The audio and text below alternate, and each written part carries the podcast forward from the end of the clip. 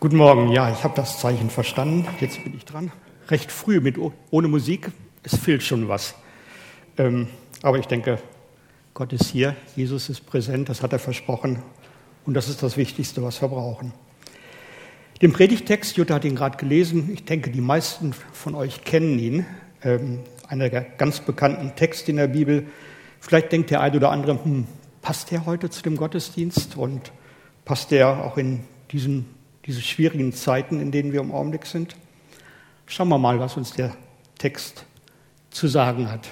Passend zu, der, zu den Worten von Jutta habe ich ihn mal überschrieben, den Predigtext, das erste Zeichen. Fangen wir mal ganz früh an. Wisst ihr, was eine Schnitzeljagd ist? Eine Schnitzeljagd hat nichts zu tun mit panierten dünnen Fleischstücken vom, vom Kalb, denen man hinterherläuft, sondern man hetzt durchs Gelände auf der Suche nach einem Hinweis, der dann wieder auf einen, auf einen anderen Hinweis hindeutet. Dann findet man einen dritten Hinweis und irgendwann landet man am Ziel, wo dann hoffentlich eine Belohnung wartet. Alle Geocacher lieben das und kennen das auch. Bei meinen Kindern hieß das damals Schatzsuche. Ähm, an einigen Kindergeburtstagen habe ich mir vorher Rätsel überlegt, habe in der Umgebung unseres Hauses äh, Hinweise versteckt, mit Kreide Sachen auf die Straße gemalt und dann die ganze Horde auf die Reise geschickt. Ähm, und ich hinterher. Am Ziel, meistens wieder bei uns zu Hause, gab es dann als, als Belohnung einen kleinen Kasten mit Süßigkeiten oder kleinen Geschenken und einen keuchenden Papa, völlig außer Atem, der versucht hatte, mit den Kindern Schritt zu halten. Ein wenig in dieser Art hat auch Johannes sein Evangelium geschrieben. Es beginnt mit dem bekannten Prolog im ersten Kapitel und einem Satz, den man eigentlich über das ganze Evangelium als Überschrift schreiben konnte. Das Wort wurde Fleisch. Gott wurde Mensch in Jesus Christus. Dann wird über Johannes dem Täufer berichtet und über die, Bericht, über die Berufung der ersten Jünger. Das war Andreas, Petrus, Philippus und Nathanael. Dieser letztere, der Nathanael, der staunt nicht schlecht, als Jesus ihm sagt, du, ich habe dich schon lange vor unserem ersten Treffen gesehen, als du unter dem Baum saßt. Und er sagt ihm auch, dass er noch viel Größeres erleben würde als das. Ja, dass die, die Jünger den Himmel offen sehen würden und dass etwas Neues geschehen werde. Etwas, das den Himmel und die Erde komplett neu verbinden würde. Dann im zweiten Kapitel, Johannes 2, kommt als erstes unser Text.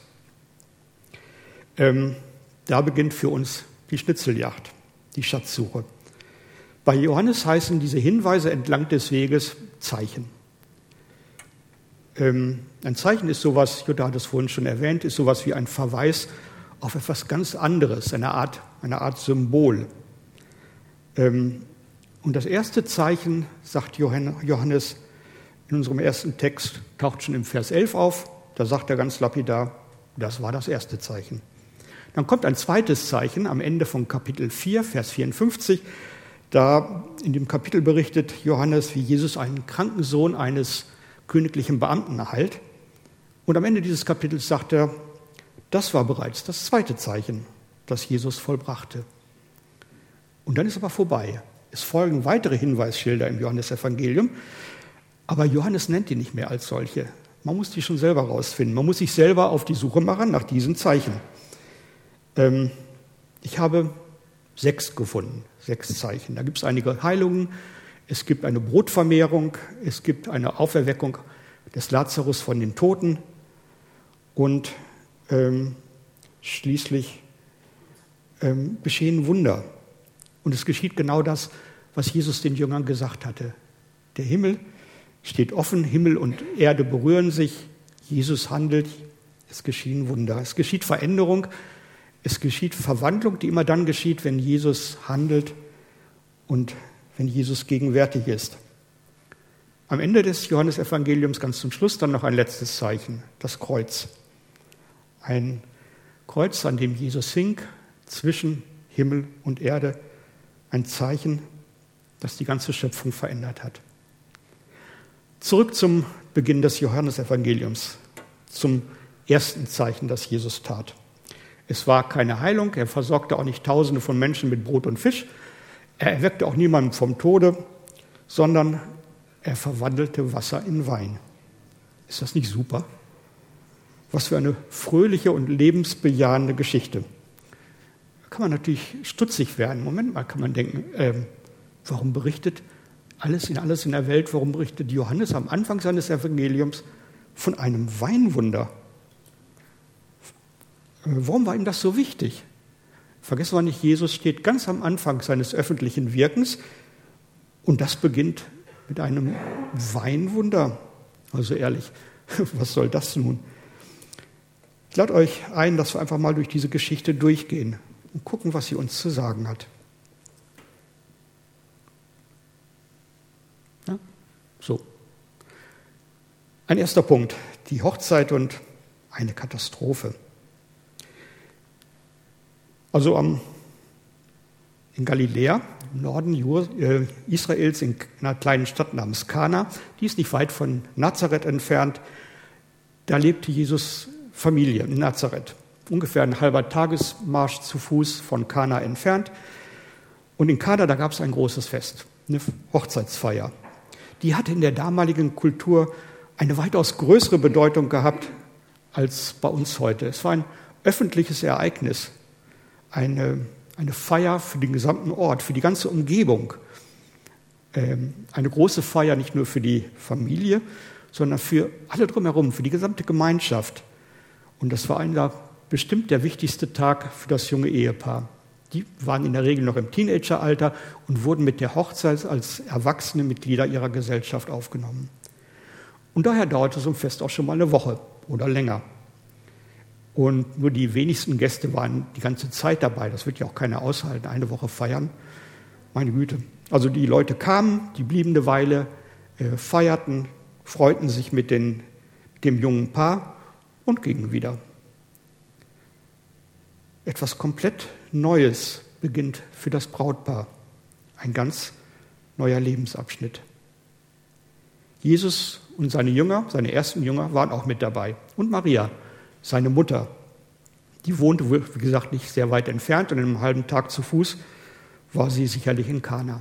Von Josef, dem Ehemann, wird nichts mehr gesagt. Er, ist, er taucht nicht mehr auf. Wahrscheinlich war er schon verstorben und Jesus als der älteste Sohn wurde stattdessen eingeladen. Als er und seine Jünger kamen, war das Fest schon im vollen Gang. Es wurde musiziert, getanzt, gegessen, getrunken eine echt ausgelassene Party.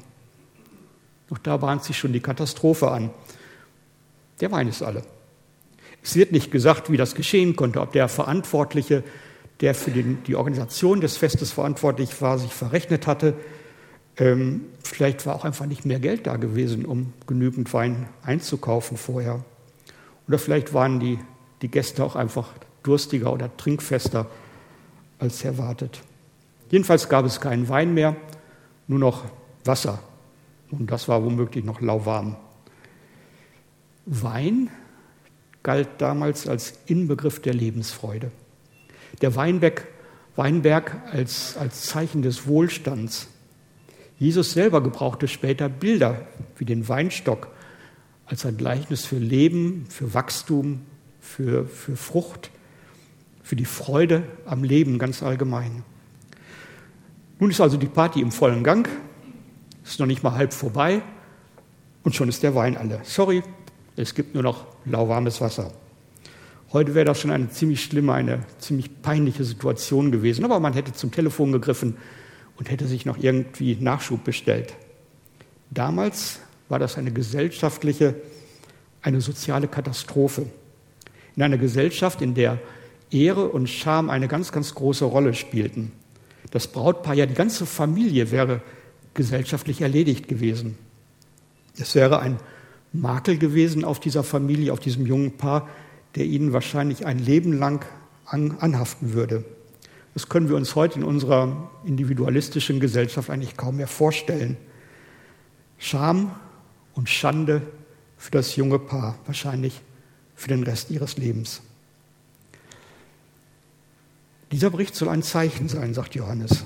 Ein Zeichen auf ein, ein Hinweis auf ein weit größeres Geschehen. Man kann sich fragen, wie Jesus wohl diese Situation erlebt haben mag. Einmal ausgehend von seiner direkt folgenden Reaktion, da kommen wir gleich zu. Vielleicht hat er diese Situation direkt auf die Menschen übertragen.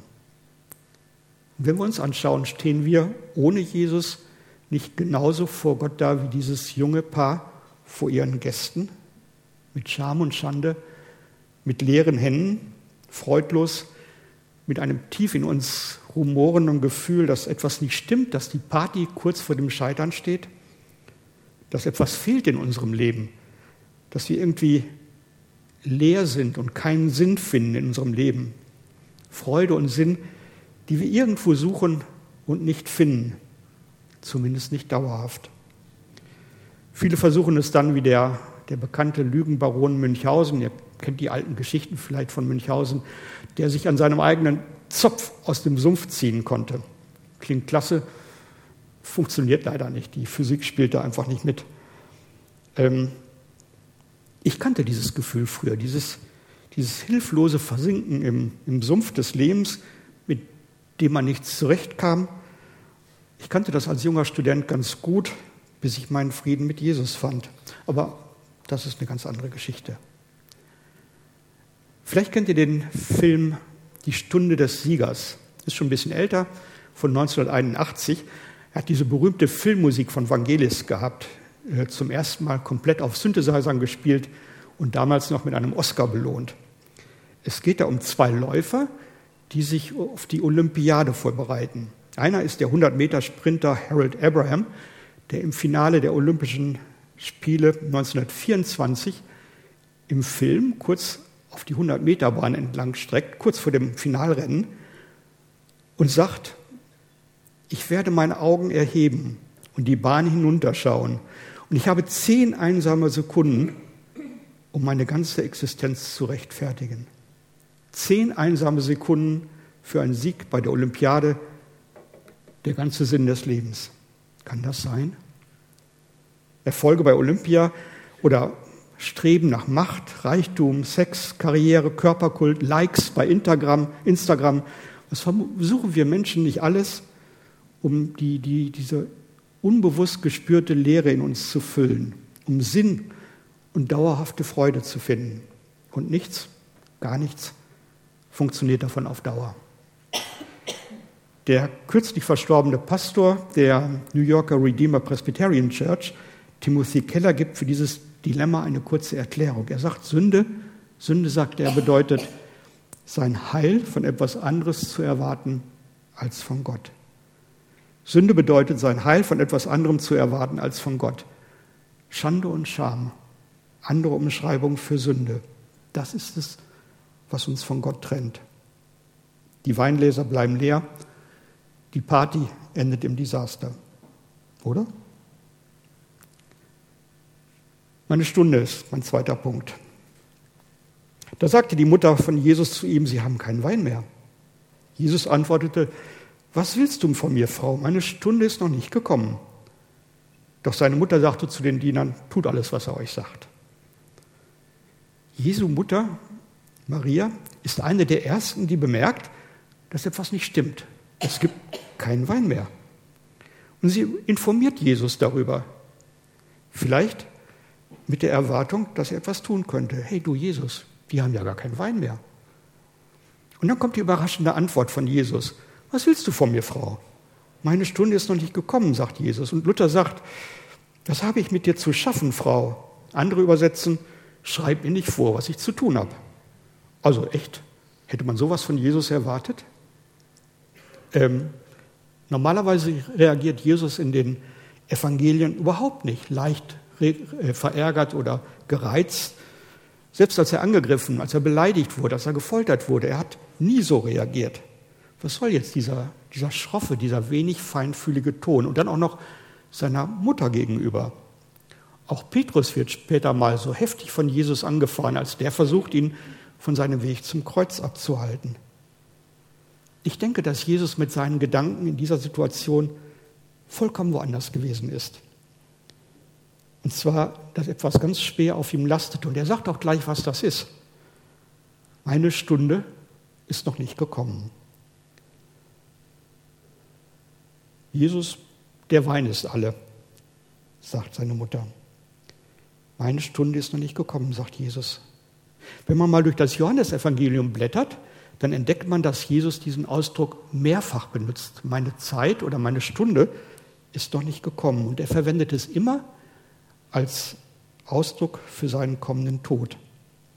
Aber warum denkt er jetzt in dieser Hochzeitssituation an seinen Tod? Jesus, der Wein ist alle. Jetzt nicht, Frau, ich bin noch nicht bereit zu sterben. Wie bitte? Was, was geht da vor in Jesus? Ich glaube, Jesus blickt weit über diese Hochzeitssituation hinaus. Kommen wir noch einmal zu den Zeichen zurück. Wenn Scham und Schande in dieser drohenden Katastrophe in Kana in Jesu Augen für die Sünde der Welt steht, in der Sinn und Lebensfreude verloren gegangen ist, dann wird Jesus in dieser Situation vielleicht seine Aufgabe in dieser Welt bewusst. Und zu dieser Aufgabe lässt er sich durch niemanden zwingen, auch nicht durch seine Mutter. Tim Keller beschreibt in einer Auslegung zu dieser Geschichte, was Jesus vielleicht in dieser Situation durch den Kopf gegangen sein mag. Vielleicht hat Jesus Folgendes gedacht. Ja, ich kann die große Festfreude in diese Welt bringen. Ich kann die Menschheit von Scham und Schuld reinigen. Ich bin gekommen, um diese Freude in die Welt zu bringen. Aber Mutter, ich werde dafür sterben müssen. Wahrscheinlich hat Maria diesen Zusammenhang gar nicht begriffen oder verstanden und überhaupt nicht kapiert, was Jesus mit meiner Stunde meinte. Wie konnte sie auch? Aber es ist erstaunlich, dass sie überhaupt nicht beleidigt auf Jesu rätselhafte und schroffe Antwort reagiert. Sie fragt auch nicht nach, sie verlangt keine Erklärung, sie diskutiert nicht mit ihm. Vielleicht kommt ihr sogar in den Sinn, was der, der Engel ihr gesagt hatte, bevor Jesus geboren wurde. Er hat ja gesagt, das Kind wird heilig sein und Sohn Gottes genannt werden. Und diesem Kind, denkt Maria vielleicht, diesem Kind wird nichts unmöglich sein. Und so geht sie zu den Dienern und sagt ihnen, tut alles, was er euch sagt. Was für ein Glaube. Den hätte ich auch manchmal gern. Da versteht man Jesu überhaupt nicht. Jesu reden, Jesu handeln. Es, ist, es kommt einem wirklich völlig fremd vor und völlig unverständlich. Und Maria, sie ist doch überzeugt, dass schon alles seine Richtigkeit haben wird, weil Jesus es so sagt. Was für ein Glaube. Ein dritter Punkt. Sechs große Krüge. Jesus bleibt nicht tatenlos. Das hat er seiner Mutter ja auch nicht gesagt. Ich lese mal die nächsten Verse. Es gab dort sechs große Wasserkrüge aus Stein. Die Juden benötigten sie, um sich zu reinigen. Jeder Krug fasste etwa 100 Liter. Jesus sagte zu den Dienern, füllt die Krüge mit Wasser. Die füllten sie bis zum Rand. Dann sagte er ihnen, schöpft jetzt etwas heraus und bringt es dem, der für das Festessen verantwortlich ist. Sie brachten es ihm. Als der Mann einen Schluck davon trank, war das Wasser zu Wein geworden. Jesus sorgt für Nachschub an Wein. Wichtig ist, wie er das tut. Er ruft keinen, keinen Riesling-Lieferdienst an, er geht auch nicht im örtlichen Weingroßhandel zum Einkaufen, er lässt auch keinen exquisiten Cabernet Sauvignon aus einem Felsen quellen. Aber da gibt es diese riesigen Steinkrüge. Jeder etwa, also in die Erde eingelassen, damit er auch stabil steht. Etwa 100 Liter passen da in so einen, in so einen ähm, Krug hinein, diesen Steinkrug. Und die standen wahrscheinlich irgendwo in einem kühlen, leeren Kellerraum, leer, und dienten den Hausbewohnern normalerweise für die üblichen, üblichen jüdischen Reinigungsrituale. Die werden schon im Alten Testament beschrieben und waren vollkommen üblich in einem jüdischen Haushalt damals. Diese Wasserkrüge lässt Jesus nun von den Dienern mit Wasser füllen. Die müssen also erstmal richtig schuften. 600 Liter Wasser müssen rangetragen werden und dann werden die in die Krüge gefüllt. Und das ist interessant, wenn Jesus ein Wunder tut, dann passiert es ganz, ganz oft, dass er die beteiligten Menschen in irgendeiner Art und Weise mit involviert. Die müssen aktiv mit anpacken. Und ähm, auch seine Mutter, ohne ihren Glauben, ohne das aktive Anpacken der, der Diener, wäre vielleicht gar nichts passiert. Jesus, wenn er, wenn er etwas tut, auch heute, involviert ganz oft die Menschen, die in irgendeiner Art und Weise mit beteiligt sind. Was dann passiert, bleibt ziemlich offen. Johannes berichtet hier nur sehr, sehr sparsam. Nur das Nötigste wird knapp berichtet. Das Wie, was da passiert, Das bleibt völlig offen. Die Diener bringen eine Probe aus den gefüllten Wasserkrügen zu dem, zu dem Hochzeitsorganisator, dem Master of Ceremony, und aus dem, Wein ist der beste, aus dem Wasser ist der beste Wein geworden. Die Party ist gerettet. Zurück zu unseren Zeichen. Da gibt es also diese sechs Krüge mit Wasser gefüllt, genutzt normalerweise für die Reinigungsrituale der, der Juden, der, des jüdischen Volkes. Genau, was sie zu tun haben, ist im Alten Testament vorgeschrieben. Und diese symbolhaften Reinigungen, die sollten die Menschen einfach vom Alten Testament her, schon da kannten sie das her, die sollten die Menschen erinnern, dass Gott heilig ist. Und sie eben nicht. Reinigung, das war den Leuten auch damals schon klar, Reinigung ist nötig, um Gott zu begegnen. Und irgendwie spüren wir das heute auch. Wir spüren das heute genauso wie die Menschen damals, dass etwas zwischen uns und Gott steht, dass uns etwas trennt von ihm, dass da eine Kluft ist zwischen uns und Gott. Die menschliche Schuld. Wenn es um Sünde geht, wenn wir ehrlich sind, da drehen und winden wir uns und der Gedanke kommt uns so unangenehm, so schräg vor. Aber sie ist nun mal da. Eine unbestreitbare Realität in unserem Leben, eine Kluft zwischen uns und Gott, die wir aus eigener Kraft und eigenem Bemühen nicht überwinden können. Wir werden bei diesen Versuchen immer wieder scheitern. Das wissen wir aus eigener Erfahrung. Und wir spüren, dass etwas tief in uns ist, das eigentlich anders sein sollte das nicht so ist, wie es ist. Das Leben fühlt sich dann manchmal an wie eine, wie eine, wie eine zerbrochene Vase, die in tausende von Scherben und, und Splittern zersprungen ist und die wir nie wieder komplett zusammenkleben können. Vielleicht klappt das mit den großen Stücken, dass man so ungefähr die Form der Vase wieder zusammenkleben kann, aber sie wird nie wieder so aussehen, wie sie ursprünglich mal ausgesehen hat. Johannes, unser Evangelist beschreibt das in seinem ersten Brief, den er geschrieben hat, mit den folgenden Worten. Er sagt, wir betrügen uns selbst, wenn wir behaupten, wir haben keine Schuld auf uns geladen. Und mit diesem Betrug laufen viele Menschen rum. Und nun kommt Jesus und verwandelt das rituelle Wasser in den Reinigungskrügen in kostbaren Wein. Seinen Jüngern wird er später in, seinem letzten, in ihrem letzten gemeinsamen Mahl vor seiner Hinrichtung einen Becher reichen, einen Becher mit Wein. Und er wird ihnen sagen, dieser Becher ist der neue Bund zwischen Gott und euch, der durch mein Blut besiegelt worden ist. Er wird zur Vergebung eurer Sünden vergossen. Dieser Becher ist der neue Bund zwischen Gott und euch, der durch mein Blut besiegelt wird. Er wird zur Vergebung eurer Sünden vergossen. Jesus ersetzt die symbolhafte Reinigung des Alten Testaments durch diese Reinigungskrüge mit dem Wasser durch etwas völlig Neues. Etwas Neues, das Israel und der ganzen Welt eine neue Tür zu Gott öffnen wird. Durch das Blut, das er für jeden Menschen vergießen wird zur Vergebung der Schuld, deiner Schuld, meiner Schuld. Und das geschieht genau dann, wenn wir unsere Schuld, unsere Sünde, unsere Trennung von Gott eingestehen und uns von Jesus reinigen lassen. Jesus, Johannes sagt genau das dann im nächsten Vers in seinem Brief, in Kapitel 1, Vers 9. Er sagt, wenn wir unsere Schuld eingestehen, ist Gott treu und gerecht. Er vergibt uns die Schuld und reinigt uns von allem Unrecht, das wir begangen haben. Das ist genau das, was in diesem Wunder von der Verwandlung von Wasser zu Wein zeichenhaft von Jesus deutlich gemacht wird. Das lauwarme Wasser in den Krügen zur rituellen Waschung des Alten Testamentes ist vorbei, ist verwandelt worden in etwas völlig Neues. Frischer Wein als Zeichen, als Symbol, Symbol für das, was Jesus für uns getan hat. Die vollkommene und endgültige Reinigung von unserer Schuld durch seinen Tod am Kreuz. Er hat unsere Trennung von Gott aufgehoben. Das ist also das erste Zeichen, von dem Johannes hier spricht.